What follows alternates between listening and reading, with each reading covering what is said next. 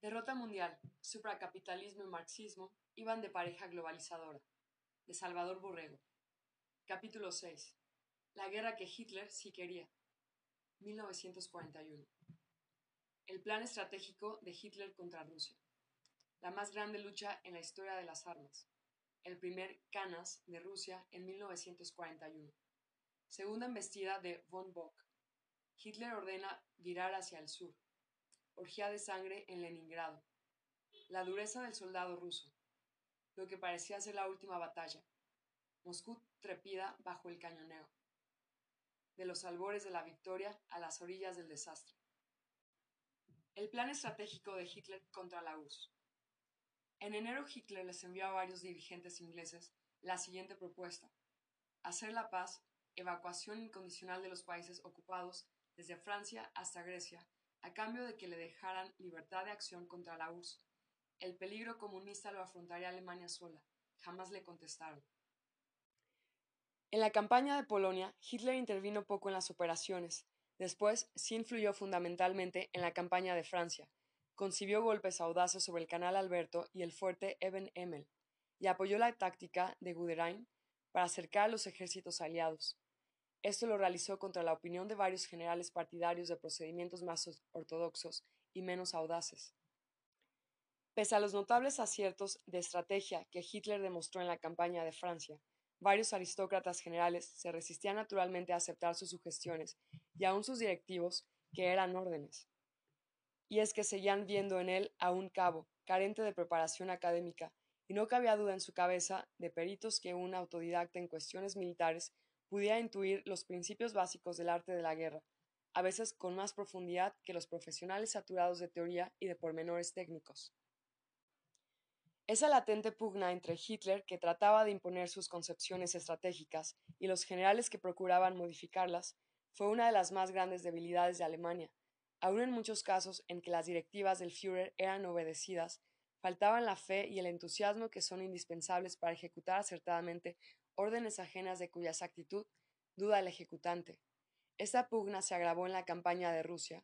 Por principio de cuentas, muchos generales encabezados por Broschitz como jefe de ejército, por Hardel como jefe del Estado Mayor General y por von Rundstedt, decano de los estrategos, no creían que la operación de Rusia fuera realmente inevitable, aunque eruditos en su profesión carecían de la necesaria visión política panorámica para ver que esa operación no era opcional, sino ineludible.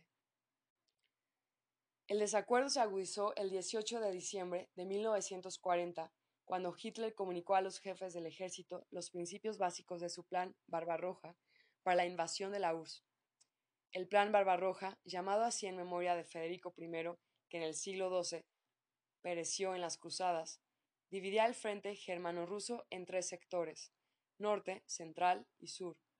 El principal objetivo concebido por Hitler era limpiar todo el flanco izquierdo de su avance, sector norte, para lo cual era necesario aniquilar al enemigo en Lituania, Letonia y Estonia, capturar Leningrado y enlazar con los finlandeses. El segundo objetivo era realizar enseguida una progresión de norte a sur, aniquilar los ejércitos soviéticos del sector central, envolviéndolos y capturar Moscú. El tercer objetivo, sector sur, era avanzar en dirección de Kiev y la desembocadura del Dnieper cerca de Kherson. Poco después, el 3 de febrero de 1941, o sea, cinco meses antes de que se iniciara el ataque, Hitler reiteró a sus generales que el principal objetivo era asegurar el flanco izquierdo, sector norte, con lo cual se facilitaría el flanqueo en profundidad del, del sector central y por tanto la captura de Moscú. Además, especificó que no deberían buscarse simultáneamente ambos objetivos, Leningrado y Moscú, salvo que ocurriera un sorprendente y rápido colapso de la resistencia rusa. Tal era, en síntesis, el plan Barbarroja trazado por Hitler para la invasión de la URSS. Pero Brovich, como jefe del ejército, y Halder, como jefe del Estado Mayor General, no estaban de acuerdo con él. Ambos querían descargar el golpe más fuerte en el sector central y adentrarse profundamente hasta capturar Moscú. En términos generales, seguían las huellas de la invasión napoleónica. De este desacuerdo entre Hitler, por una parte, y Brochitz, y Halder, por otra, resultó un plan que ni era el ideado por Hitler ni tampoco se ajustaba por completo al deseo de dichos generales. El historiador británico Hart reconoce ese hecho y comenta. Barbarroja, aprobado por Hitler el 18 de diciembre, contenía ideas perfectamente claras, aunque Rochitz las había tergiversado. Los generales alemanes hablan, Hart. Este fue el primer paso en falso de la campaña de Rusia. Así las cosas, se formaron tres grandes grupos de ejércitos, o sea, uno por cada sector, norte, central y sur, mandados respectivamente por los mariscales Ritter von Leeb, von Bock y von Rundstedt. Cada grupo de ejércitos constaba de tres o cuatro ejércitos, y a su vez cada ejército se componía de diez o quince divisiones. La división alemana estaba formada por quince mil hombres. Von Brockwitz se salió en parte con su idea y reforzó particularmente el grupo de ejércitos de von Bock, o sea, el del sector central, que tenía por meta Moscú, pese a que Hitler había ordenado que el primer objetivo debería ser Leningrado y el enlace con Finlandia, en vez de Moscú, que debería quedar como segundo objetivo. Otro paso en falso en la campaña de Rusia fue que el Estado Mayor General alemán calculó con base en informes que no eran verídicos y que, indudablemente, los mismos soviéticos indujeron, que durante 1941 el Ejército Rojo no podría poner en pie de guerra más de 300 divisiones. Aun cuando Hitler solo disponía de 145 divisiones alemanas para la campaña de Rusia, más 33 de sus aliados finlandeses, rumanos, húngaros, eslovacos e italianos. Confiaba en que la cantidad y la superioridad operativa borrarían esa diferencia de 1.830.000 combatientes y que los 2.175.000 soldados alemanes derrotarían antes del invierno a los 4.500.000 soviéticos. En este último punto, los cálculos de Hitler eran correctos, pues el Ejército Rojo no iba a lanzar solo 300 divisiones en 1941, como se creía, sino 460, o sea, cerca de 7 millones de combatientes, sobre la base de 145 divisiones alemanas, más 33 del eje, y 300 soviéticas. Hitler estaba seguro de alcanzar la victoria antes de que llegara el invierno. En consecuencia, según palabras del general von Kleist, refrendadas por otros muchos, no había preparativos para una lucha prolongada, todo se basaba en la idea de un resultado decisivo antes del otoño. Pero desde el primer día de la lucha, Alemania estuvo en desventajosa situación principalmente debido a tres factores. Primero, porque la oposición de los generales creó constantes perturbaciones en el alto mando e impidió que el plan Barbarroja de Hitler fuera ejecutado tal como se le trazó. Segundo, porque Alemania no podía concentrar todo su esfuerzo contra la URSS y en cambio ésta sí podía hacerlo contra Alemania. Occidente le mantuvo a Hitler 63 divisiones inmovilizadas, 945.000 soldados, en la Europa occidental y en los Balcanes, y esto en los primeros meses del ataque a Rusia, pues luego ese número fue aumentando. Tercero, porque el movimiento de infiltración en Alemania mantuvo informado a Moscú de todos los planes de ataque, a la vez que daba falsos informes a Hitler sobre el potencial soviético que cifró en 300 divisiones. En realidad eran 460. Pie de página. El general Guderian dice que la guerra ruso-finlandesa, en que la URSS fingió debilidades que no tenía, contribuyó mucho a que el mando alemán se formara juicios erróneos acerca de su futuro adversario. Se cierra. Fue un hecho extraordinario que a pesar de esas enormes desventajas, el ejército alemán penetrara tan profundamente en Rusia. Igualmente notable fue que colocara al gigantesco ejército rojo al borde del desastre y que lo obligara a clamar angustiosamente la ayuda de Roosevelt y de Churchill, sin la cual habría perecido. Tal hazaña se debió a las cualidades de combate del soldado alemán y a las imponderables fuerzas del espíritu. El escritor norteamericano William L. White señala que la enorme población rusa dispone anualmente de dos millones de jóvenes de 18 años, mientras que los alemanes solo pueden oponer 500.000. Considerando solamente los efectivos militares, dice, el milagro es que cualquier soldado alemán fue capaz de pisar suelo ruso. La más grande lucha en la historia de las armas. El sacrificio de Polonia, Noruega, Bélgica, Holanda, Francia, Yugoslavia y Grecia, el sacrificio que aún seguía imponiéndose al pueblo inglés para que prosiguiera la guerra, fue obra del movimiento político judío en beneficio del marxismo israelita, el cual ciertamente capitalizó con extraordinaria maestría la sangre de esos ocho pueblos. En los dos años que Hitler había pasado librando la guerra que no quería, de 1939 a 1941, la URSS redondeó la movilización de sus gigantescos recursos. En ese lapso, la industria fue ampliada y forzada a aumentar su producción en un 50%. La Osoviakin redobló sus esfuerzos para impartir nociones militares a 36 millones de hombres a fin de tener una enorme reserva de reclutas, francotiradores, guerrilleros o saboteadores, y fueron adiestrados varios cientos de miles de especialistas en las diversas fases de la guerra. El Ejército Rojo había esclavizado los países de Estonia, Letonia y Lituania, con la táctica, con la tácita aprobación de Churchill y Roosevelt, y amenazaba a Alemania por el norte y el mar Báltico. También había sojuzgado la provincia rumana de Besarabia y amenazaba al Reich por el sur. En el centro de esas tenazas ocupó media Polonia y erigió bases cerca de los centros industriales germanos. 160 divisiones soviéticas se hallaban en la frontera y otras 140 en bases situadas a profundidad, un total de 4 millones y medio de combatientes, además de grandes reservas que premiosamente estaban siendo equipadas. Todo esto ocurrió a principios de 1941, dado que la ideología nazi de Hitler había nacido desde 1919 como un movimiento específicamente antibolchevique. Veía con creciente inquietud la gigantesca concentración armada soviética. Según el diplomático norteamericano William C. Bullitt, en 1939 Roosevelt le comunicó a Stalin que esperara un ataque alemán para principios del verano de 1941 e incluso le revelaba cuáles eran los puntos principales del plan estratégico de Hitler y a fin de darle tiempo al ejército rojo para que aumentara sus efectivos, Alemania fue forzada a combatir contra Polonia, Noruega, Holanda, Bélgica, Francia, Yugoslavia y Grecia. La primavera de 1941 tocaba a su fin y Hitler se hallaba ante la terrible alternativa de lanzarse contra Rusia sin haber suprimido del todo el frente occidental representado por Inglaterra o aplazar esa ofensiva y correr el riesgo de que el bolchevismo se lanzara contra Alemania. En este caso, el campo de maniobra era tan reducido por la pequeñez territorial del Reich que la industria bélica podía sufrir una herida devastadora en el primer impacto.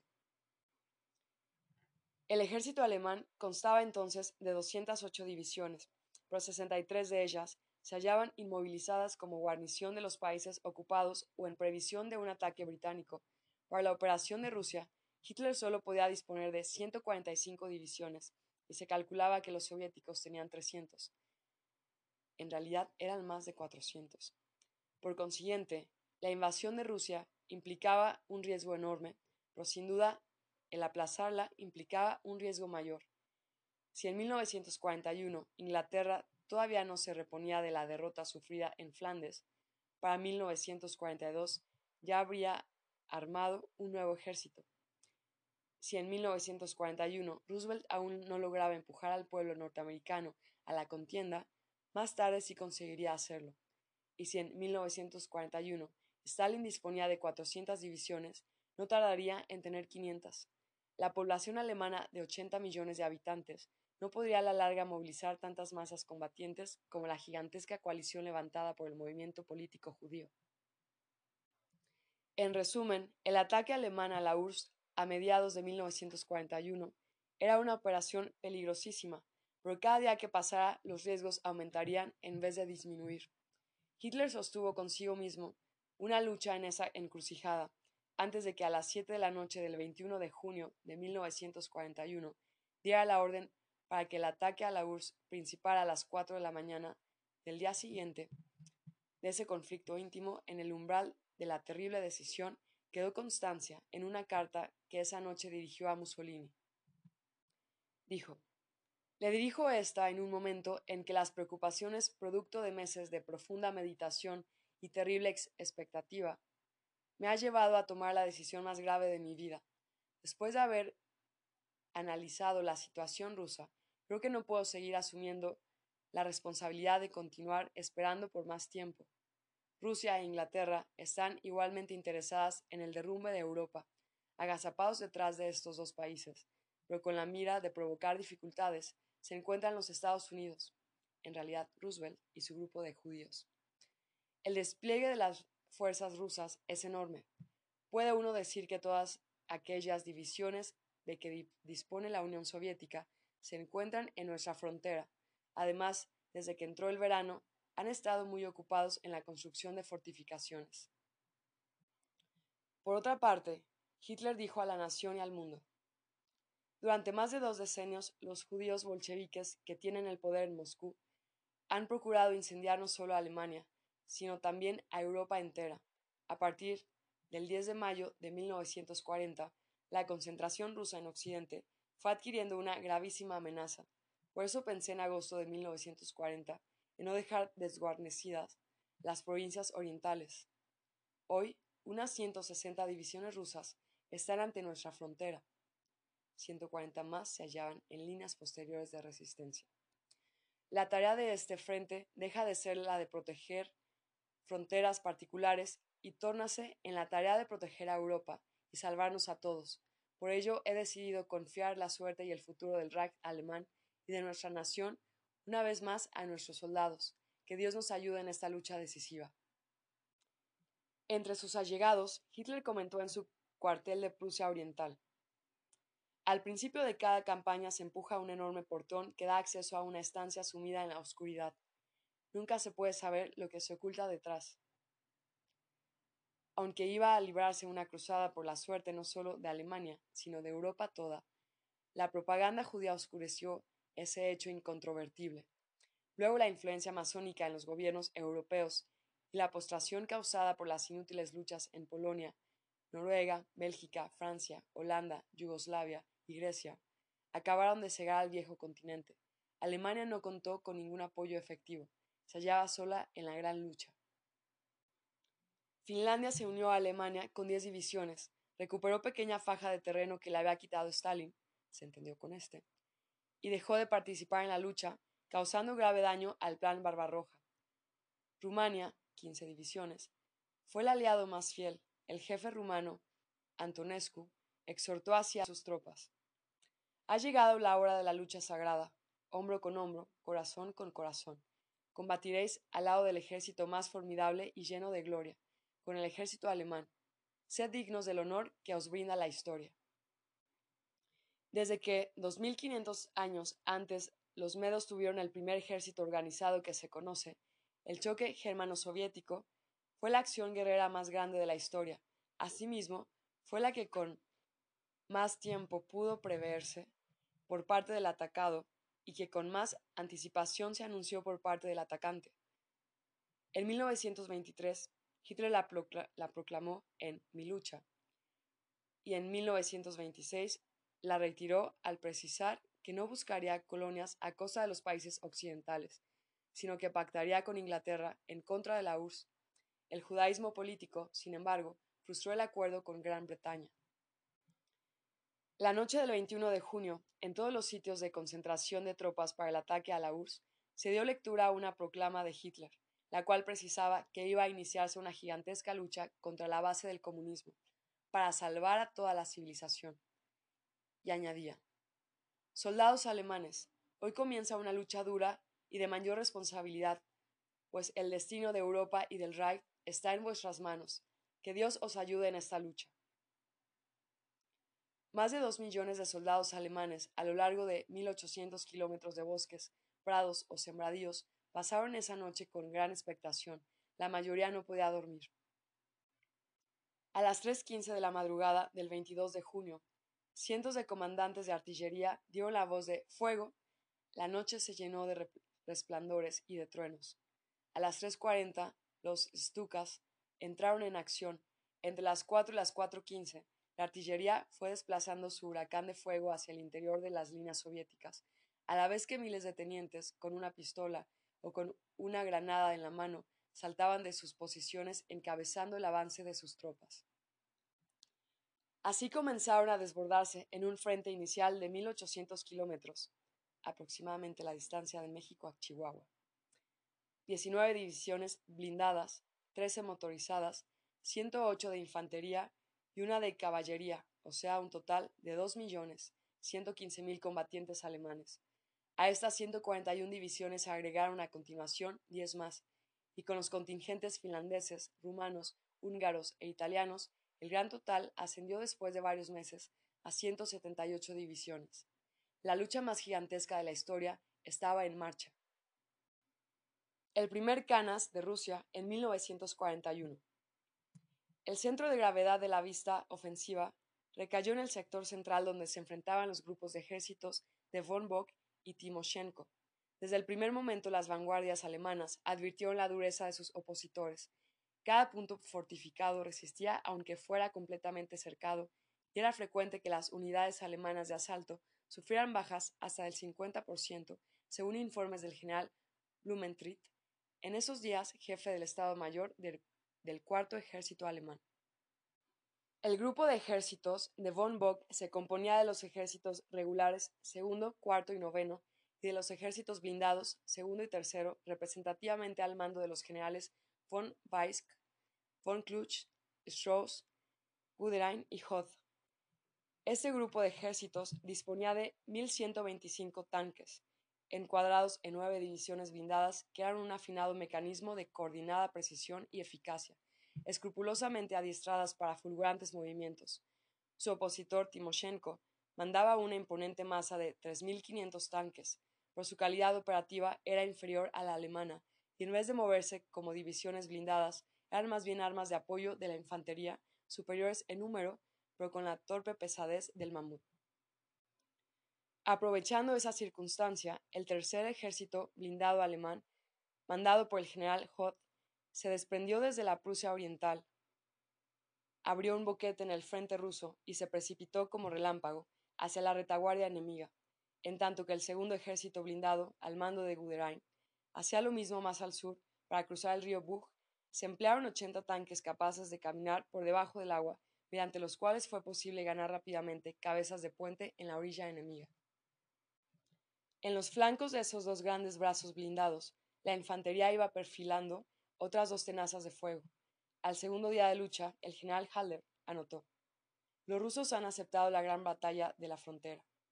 Y al siguiente día agregaba: La tenaz resistencia de las unidades individuales rusas es extraordinaria. Guarniciones de casamatas se han volado ellas mismas con las casamatas antes que rendirse. Era frecuente que los comisarios bolcheviques descuartizaran a los oficiales alemanes capturados. Ni pedían ni daban cuartel, el soldado ruso era duro, pero los comisarios lo superaban con fanatismo encarnizado. Al quinto día de operaciones, los tanques de Hoth llegaron por el norte a las orillas de Minsk. Después de haber penetrado 290 kilómetros en un avance fulminante de 58 kilómetros diarios, segadores, segadoras luces de Bengala alumbraron esa noche la batalla. Al día siguiente llegaron por el sur los tanques de Guderian, pero combatiendo frenéticamente, se habían abierto paso a través de 320 kilómetros a un promedio de 64 kilómetros diarios. Para no confundirse con el enemigo, en medio de la terrible confusión del combate, las tropas de los dos ejércitos alemanes que convergían hacia el Minsk se hacían señales con luces de bengala. Luz blanca significaba aquí estamos, luz roja, el enemigo ataca, verde, fuego de artillería alargado, bengala azul a decir tanques enemigos a la vista. La guerra relámpago estaba alcanzando en ese entonces sus más brillantes realizaciones.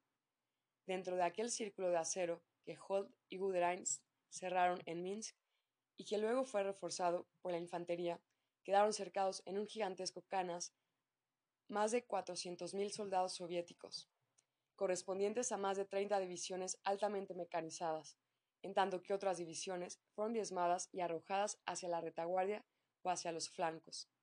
En realidad, fue un doble envolvimiento de tres ejércitos rusos y varios cuerpos de tanques, primero alrededor de Bialstok y casi simultáneamente alrededor del Minsk. El doble cerco se convirtió luego en una jadeante batalla de aniquilamiento.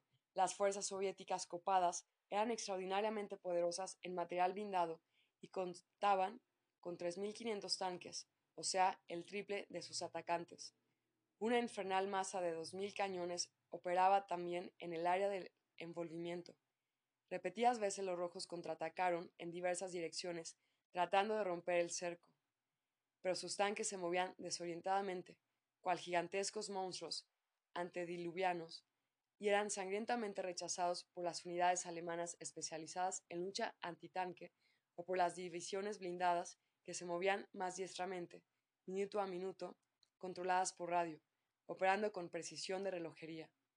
El campo de maniobra de los contingentes bolcheviques copados, que inicialmente era un enorme triángulo de más de 300 kilómetros por lado, iba estrechándose mortalmente.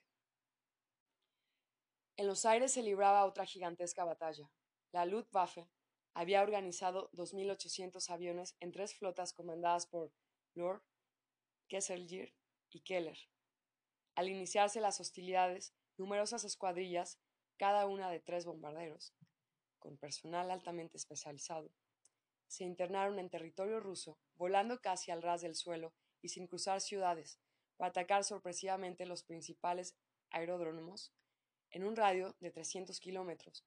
Inmediatamente después de esos golpes destinados a crear confusión en las bases aéreas enemigas, entraron en acción las, grandes flotas.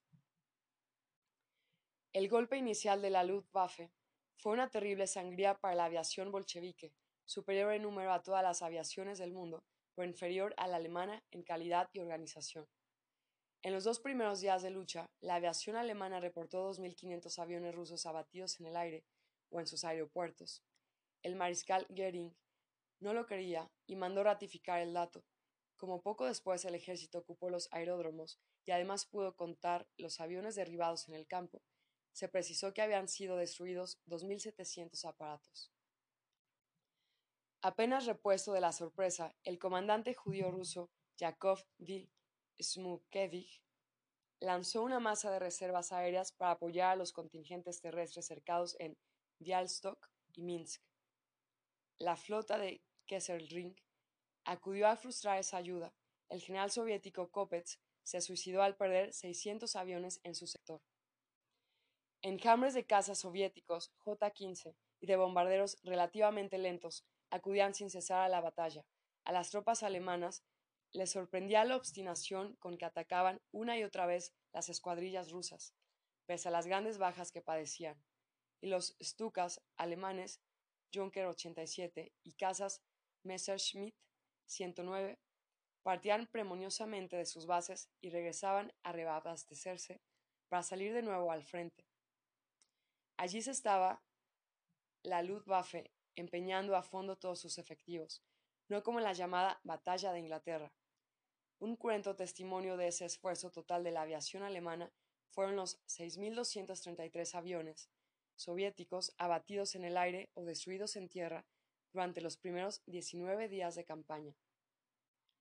Protegido desde el aire por la segunda flota de Kesselring, von Bock no soltó su presa tenía cercados a cuatro ejércitos soviéticos que desesperadamente trataban de salvarse. Un ejemplo típico de esta lucha era el sector de la 29 División de Infantería Alemana, llamada Halcón. Varias oleadas de soviéticos gritando ¡Hurra! Se lanzaban sobre ese sector para romper el cerco. Caía una ola, por la siguiente lograba avanzar más.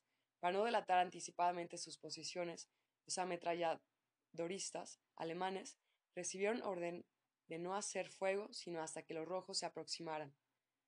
Mudos de asombro, dice el testigo, escuchaban los hurra de los soviéticos que avanzaban en grandes grupos.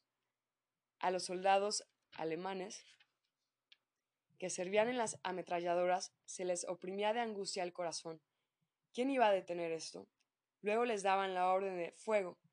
Ustedes o nosotros, pensaban, y apretaban el gatillo. Caía una ola, pero enseguida venía la segunda que se aproximaba más, porque también caía. Y luego una tercera y una cuarta, con tanques, cañones y caballos. Los caballos heridos caían y relinchaban.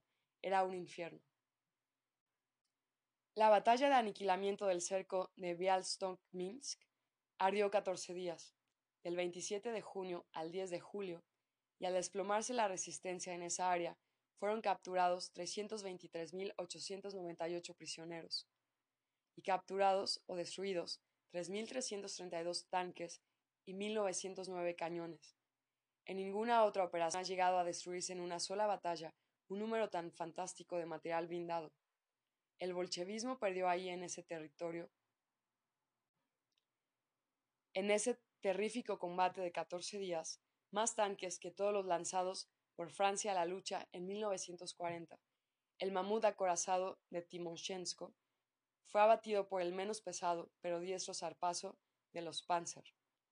La cifra de 3.332 tanques rusos puestos fuera de combate adquiere perfiles más impresionantes si se la compara con el total de tanques alemanes disponibles para la invasión de Rusia, o sea, 2.434, pero se empequeñece ante el total soviético de 20.000 máquinas para 1941.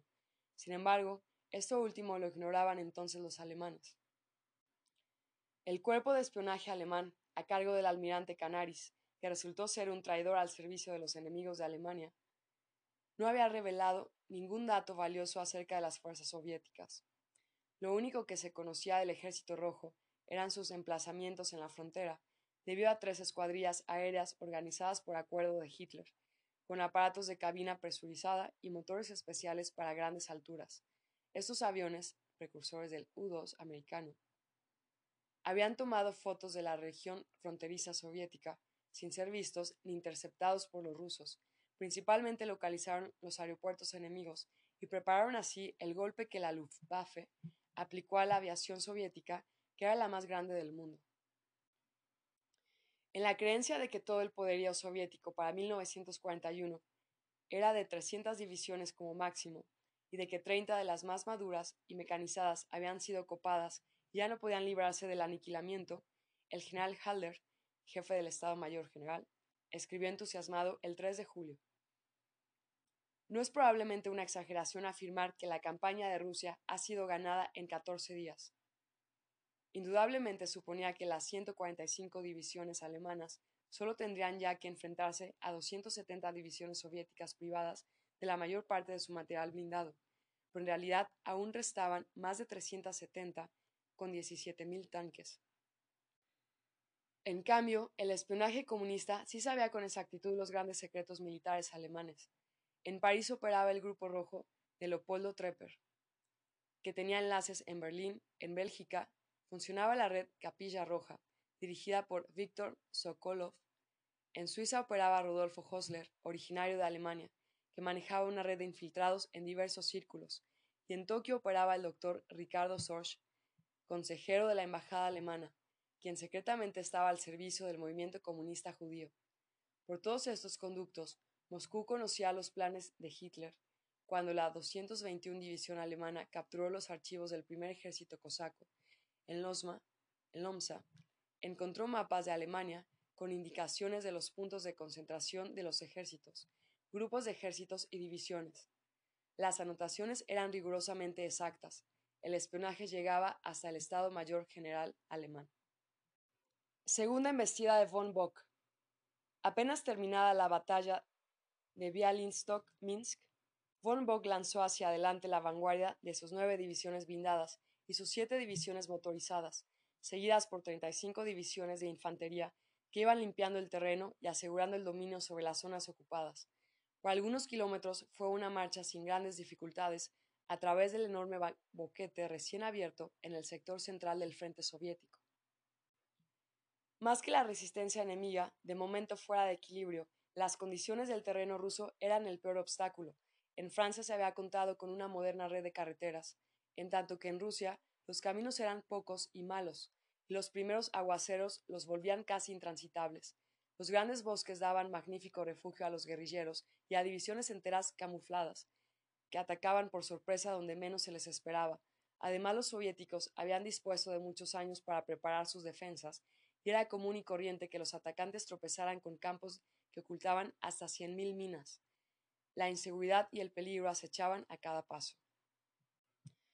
Adelante de Minsk, en las orillas del histórico río Beresina, escenario de la catastrófica retirada napoleónica, los alemanes sufrieron una de las primeras crisis de la campaña al enfrentarse con un tipo de tanque soviético desconocido hasta entonces. Ni siquiera se sospechaba de su existencia. Era el T-34 con coraza frontal de 7 centímetros de espesor y cañón de 7.6 centímetros de diámetro, eficaz a 1500 metros de distancia, en tanto que los tanques alemanes tenían coraza frontal de 4 centímetros y cañón con alcance seguro de solo 500 metros. Efectivos de la 18 División Blindada del Ejército de Gourdin vieron aproximarse al nuevo tanque, que fácilmente incendió un tanque alemán, dispararon sobre el tanque ruso y éste seguía avanzando. Los proyectiles de 3.7 centímetros rebotaban sin causarle daño, y también los de 5 y 7.5 contaron hasta el 23 impactos, y el tanque soviético continuaba aproximándose. Los artilleros alemanes palidecían a 20 metros de ese nuevo tanque que parecía invulnerable. Fue necesario un repliegue y enseguida se le buscaron puntos débiles al monstruo de acero. Varios soldados se aproximaron a lanzarles explosivos contra el pivote giratorio de la torrete. Algunos artilleros lograron blancos eficaces contra las cadenzas o contra el cañón mismo, aunque esto era muy difícil. Luego se vio que el T-34 tenía muy mala visibilidad hacia atrás y que su comunicación por radio de onda corta era defectuosa. Iguales malabarismos se pusieron en juego para repeler a otro tipo de tanque, el KW-2, de 52 toneladas, con el cual los soviéticos esperaban aplastar el frente alemán. Después de momentos de sorpresa y desconcierto, en penosa lucha, fueron destrozadas diversas unidades soviéticas encabezadas por el séptimo cuerpo del ejército que era una unidad modelo y en la cual militaba y fue hecho prisionero Jacobo Yugashvili, hijo de Stalin. En las orillas de Beresina quedó un cementerio de tanques y el frente bolchevique fue nuevamente hendido. Adelante de ese río se erguían fortificaciones aún no concluidas de la enigmática línea Stalin, apoyada sobre el anchuroso río Dnieper, casi sin tomar respiro, y para no darlo al adversario, von Bock aprovechó el momento de confusión que sufría Timoshenko y lanzó contra la línea Stalin a su grupo de ejércitos. El repentino ataque fue una magistral explotación del triunfo recién logrado que abrumó a los defensores del sistema fortificado. El escritor antinazi Max Werner reconoce que la perforación de la línea Stalin y la captura de Perekov fueron hazañas máximas, no igualadas por ningún otro ejército del mundo la gran ofensiva por Werner. Los tanques y la infantería alemana se abrieron paso entre las fortificaciones rusas, vadearon de noche el río Dnieper y el 16 de julio llegaron a las cercanías de Smolensk. Después de un avance de 700 kilómetros en 26 días de lucha, allí les esperaba otra de las más encarnizadas batallas. Timoshenko recibió nuevos ejércitos procedentes del área de Moscú con más de 3.200 tanques en que abundaban los modelos gigantes de 48 y 62 toneladas. También fue provisto de una infernal masa de 3.500 cañones. Stalin era entusiasta partidario de esta arma y había dicho que el cañón es el dios de la guerra. En Smolensk no escaseaban ni las fortificaciones, ni los campos minados, ni la artillería, y los soviéticos dijeron confiadamente que, durante muchos años, iba a hablarse de esa batalla. El mariscal Fedor von Bock había participado decisivamente en la campaña de Polonia, en el cerco de Flandes y en la batalla de aniquilamiento de Bialystok y Minsk. Pero en Smolensk desplegó su más fanática determinación guerrera frente a su digno rival, el mariscal Timoshenko, que tampoco tenía contemplaciones en la lucha. Von Bock, de 61 años, con 48 de soldado, había ganado en la Primera Guerra Mundial la condecoración por méritos y en su hoja de servicios figuraba el inusitado calificativo de bravura increíble. Osco y nada sociable decía que morir de resultas de un balazo enemigo es algo muy de agradecer. Se le reconocía un gran desprecio a su vida y en cierta forma se le censuraba que igual desprecio sintiera por la vida de los demás. También se decía que exigía a sus hombres privaciones extremas, si bien él era el primero en compartirlas. Columnas alemanas en combate y marcha durante varios días hacían un alto de descanso y se quedaban sumidas en un sueño tan profundo como la muerte. Según informe del general Schall, de la décima división blindada, las bajas en los tanques oscilaban entre el 60 y el 70%. En la batalla de Smolensk, Fedor von Bock no ahorró sangre alemana. Copar los nuevos ejércitos de Timoshenko, acorazados de artillería y tanques pesados, requería un alto costo, pero el costo fue pagado. Entre otros muchos miles, allí cayó muerto el teniente Hans Keitel. Su padre era el mariscal Wilhelm Keitel, que como jefe del alto mando de todas las fuerzas armadas del Reich, pudo haberlo sustraído al combate, pero quiso dar un ejemplo espartano de que todo soldado se debía a la patria antes que a nadie. Al enterarse de lo ocurrido se mostró impasible. Es poco germánico, dijo, mostrar duelo por un hijo que ha alcanzado el honor supremo de morir en el campo de batalla. Las 50 divisiones de von Bock, 750.000 combatientes, fatigadas por las frenéticas batallas del cerco de Minsk, el cruce de Dnieper, la perforación de línea Stalin y el avance de 700 kilómetros, se abrieron nuevamente en dos grandes tenazas para acercar a Smolensk. En su mayor parte, los defensores rusos eran tropas de refresco, cuyo flamante equipo tenía las bases de abastecimiento muy cerca, en tanto que los atacantes se alejaban cada vez más de las suyas. El mando soviético empezó a usar ingeniosas tácticas. En algunos sectores sus fuerzas cedían al empuje de los tanques alemanes, y estos se precipitaban velozmente hacia adelante. Pero luego el, el boquete se cerraba y quedaban aislados el apoyo de su infantería y expuestos al aniquilamiento. Por su parte, los comandantes alemanes no tardaron en anular y volver provechoso ese mismo truco. Organizaron grupos especiales de tanques que atacaban por la noche y deliberadamente se metían en la trampa, mas se ocultaban en los bosques cercanos para no ser destruidos. A la mañana siguiente salían en bandadas y a una hora previamente convenida atacaban por la retaguardia cierto punto de las líneas soviéticas, que en el mismo instante estaba siendo atacado de frente por la infantería alemana. Entre dos fuegos, el rompimiento era entonces verdadero y definitivo. Combinando la táctica con el ingenio de las divisiones blindadas y motorizadas de Guderian por el sur y el de Holt por el norte, ambos a las órdenes de von Bock, se hundieron sangrientamente en el frente soviético de Smolensk, correspondiente al sector central de todo el frente. Las lluvias comenzaron luego a empantanar los primitivos caminos rusos y fueron un poderoso aliado de los bolcheviques. Pero, glacial e impasible, von Bock exigía un supremo esfuerzo, y en esa actitud Hitler lo apoyaba. Dábase por contento, dice Wilhelm S. Hart, pareciendo lo que era un esclavo de la disciplina. Y Kurt Reis refiere, era von Bock uno de los pocos generales que arriesgaban diariamente su vida, aun sin necesidad alguna. Casi todos los días volaba en su avión personal sobre las líneas rusas, debajo veía los miles de tanques y cañones, y cientos de miles de hombres que luchaban, sufrían y morían, la tierra arrasada, incendiada y removida de, de Rusia.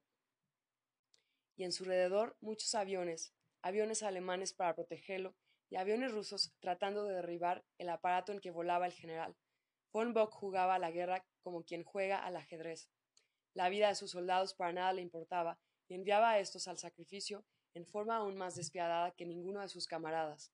No podía sentir piedad hacia otros quien no la tenía para consigo mismo. Pero solo esa dureza podía romper el frente ruso en Smolensk. El rival de von Bock, mariscal Timoshenko, lanzaba tropas en masa contra las vanguardias alemanas, y cuando eran aplastadas lanzaba otras, también sin la más mínima conmiseración por sus bajas. Los rusos soportaban grandes pérdidas con estoicismo, dice el teniente coronel Weibel. Y si el primer escalón de ataque es aniquilado totalmente, el segundo y el tercero avanzarán sin vacilación. El método de combate ruso consiste en que si el ataque no tiene éxito, se repite y, si es necesario, se sigue con una rápida sucesión de ataques de infantería en masa. El ruso es resuelto y valiente y frecuentemente prefiere morir a retroceder.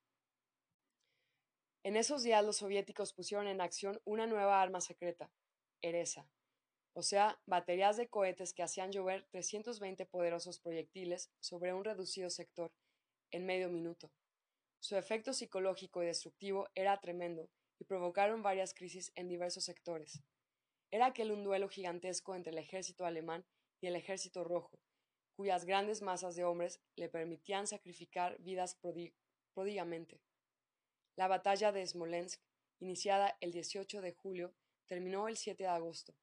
En 21 días de lucha, las divisiones de von Bock tendieron un cerco de cadáveres y de supervivientes alrededor del área de Smolensk y sobre el sacrificio de unos se fincó la victoria de otros. El cerco se estrechó mortíferamente y al caer Smolensk fueron capturados 310.000 prisioneros soviéticos, 3.205 tanques y 3.210 cañones. Un canas gigantescamente amplificado, el segundo que ocurría en la campaña de Rusia, acababa de consumarse bajo la glacial determinación de von Bock. El 10 de agosto, el general Franz Halder anotaba en su diario. Al comienzo de la guerra, teníamos que vernoslas con aproximadamente 200 divisiones enemigas. Ahora ya hemos contado 360. Si aplastamos una docena de ellas, los rusos simplemente ponen en su lugar otra docena. En las unidades soviéticas no formadas por jóvenes fanáticos ocurrieron muchas deserciones en masa. Oficiales israelitas de la NKVD tuvieron que ser distribuidos en todas las corporaciones, además de los comisarios políticos, para reprimir a los reacios. El judío norteamericano Ben Hedge dice que en el ejército rojo combatieron 700.000 hebreos. Otro escritor judío, Salomón Resnick, refiere así la firmeza con que sus compatriotas se batieron en el ejército soviético. Un sentimiento patriótico intenso, henchido de sinceridad y heroísmo, se apoderó de los judíos rusos, quienes se incorporaron en masa a las filas y lucharon valientemente por la patria agredida. Esta vez, contrariamente a lo que sucedía en épocas pretéritas, no defendían una patria abstracta, sino su propia tierra, su bienestar propio, su bienestar tan largamente anhelado, su dignidad conquistada a fuerza de cuentos sacrificios. Cinco ensayos sobre temas judíos por Salomon Resnick. El marxismo israelita se hallaba en mortal peligro y sus creadores luchaban con valeroso fervor para salvarlo. Hitler consideró que los comisarios judíos no eran combatientes legales, según la tradición de la beligerancia, pues forzaban a las tropas a violar las reglas de la guerra, y en consecuencia expidió su llamada Orden de los Comisarios, a fin de ejecutar en el acto a los que cayeran prisioneros. Sin embargo, la mayoría de los generales soslayaron esa orden alegando que era cruel e infructuosa.